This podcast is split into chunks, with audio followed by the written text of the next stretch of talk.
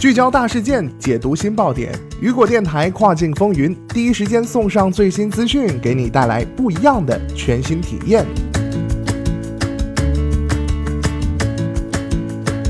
大家好，欢迎收听雨果电台跨境风云，我是大熊。那么今年以来啊，咱们这个跨境电商国际形势是变化多端啊。不论是欧洲掀起的 VAT 狂潮，还是中美贸易战引起的风波，身处国际贸易链条中的参与者对此都感到噤若寒蝉呐。就在上个月，美国最高法院通过了一项法案，各州政府有权对电商的跨州销售征消费税这件事儿啊。那么该法案一经公布啊，即引起了各方的关注。随着美国电商全面征税的推进，未来啊，跨境电商将会迎来怎样的格局变化？而身处其中的平台中国卖家又会面临怎样的命运呢？今天咱们的跨境风云就带大家一块儿来了解一下。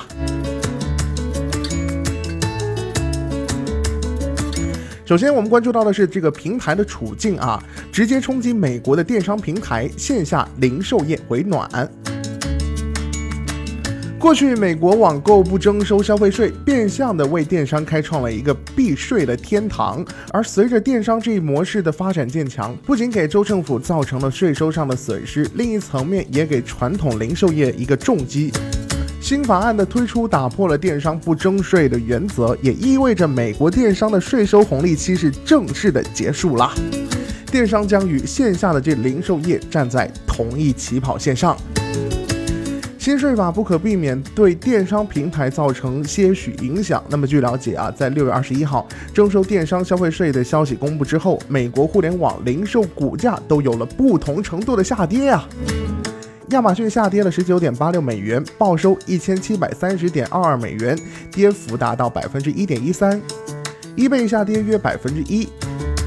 那么，广东跨境电商商务协会的张炯告诉雨果网，直观而言，电商征收消费税受到直接冲击的就是美国的电商平台。而从往后的整体数据来看，平台和卖家受到的影响或许将会最大。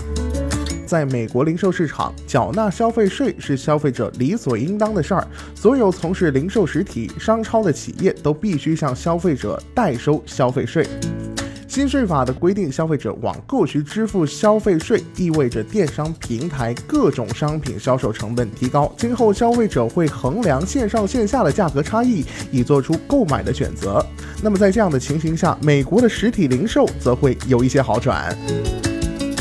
而亚马逊卖家 Kevin 则表示啊，以亚马逊平台来看，因为亚马逊自营产品早前已经开始征收消费税，因此影响并不是特别大。只要是第三方卖家竞价优势缺失之后，会造成一定的利润缩减，势必影响亚马逊的整体营收。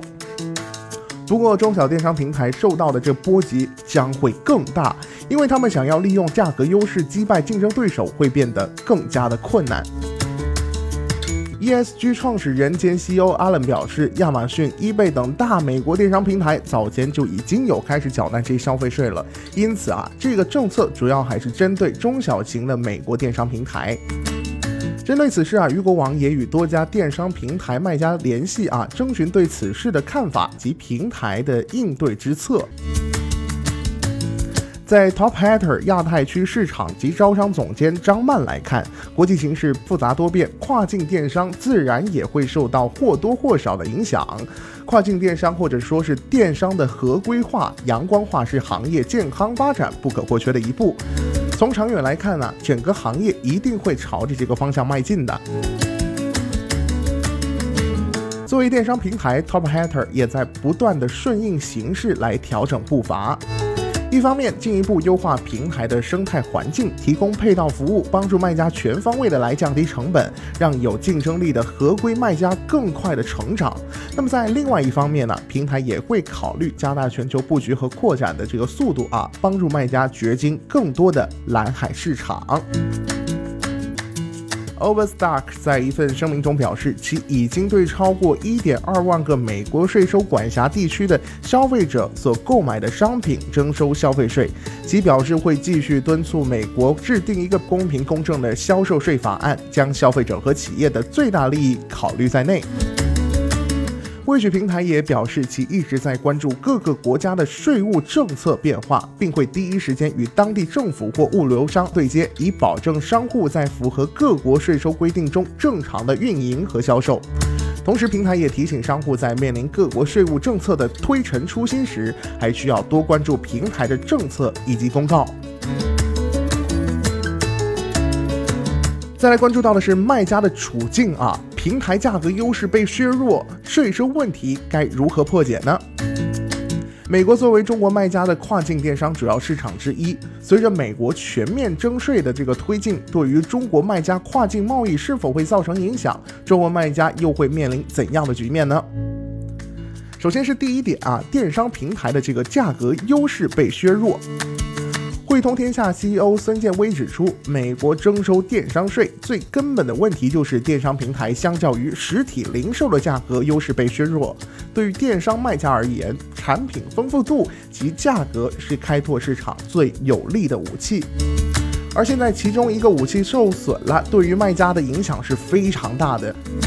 而 ESG 创始人 CEO Allen 则分析，美国零售市场消费者对价格并不是非常的敏感，电商的方面以及带来的体验度，并不会让消费者因为征收消费税而导致卖家的销售降低。而相对而言，中国卖家与海外本土卖家还是存在差价优势的。杭州延祥电子商务有限公司运营总监上官红贵告诉雨果网，目前卖家们主要关注的还是收税的点，预估会在百分之五到百分之十左右。不过，因为每个州制定的相关法规都需要时间，目前的业务并没有太大的影响，还处于静观其变的状态。再来关注到的是第二点啊，如何处理消费税问题？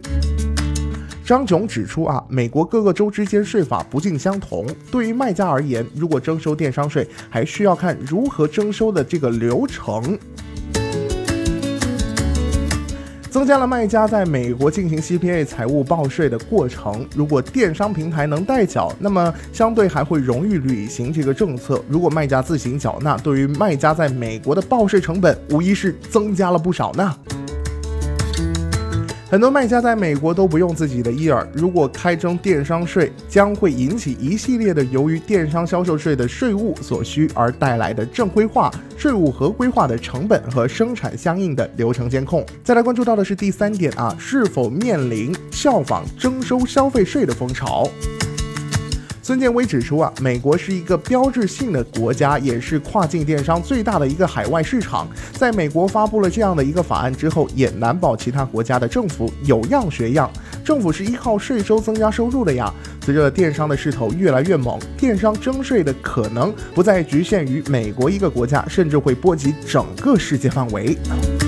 不过，上官红贵则指出啊，美国征税的主要目的是减少贸易逆差，保护本国实体经济，是以贸易保护主义为旗帜。而欧盟等发达国家的消费税早有之，但是他们支持公平的自由贸易，反对东南亚等电商兴起之地。大部分的国家大都都是支持电商的发展的，支持态度转化为行动，就是政府少设壁垒，民众乐享性价商品。而如今啊，美国的这国际信誉走低，一系列的行径应该很难为别国效仿。同时，张琼也表示啊，不必担心其他国家效仿美国。不过，美国开征电商消费税，给政府带来一百亿到两百亿美元的税收，会给其他国家一个启示，即网购的购买力越来越强，电商企业的营业额也会越来越大的提升。合规保护本土企业，堵塞偷税漏税的这个漏洞，一定会是以后各国政府重点布控的方向。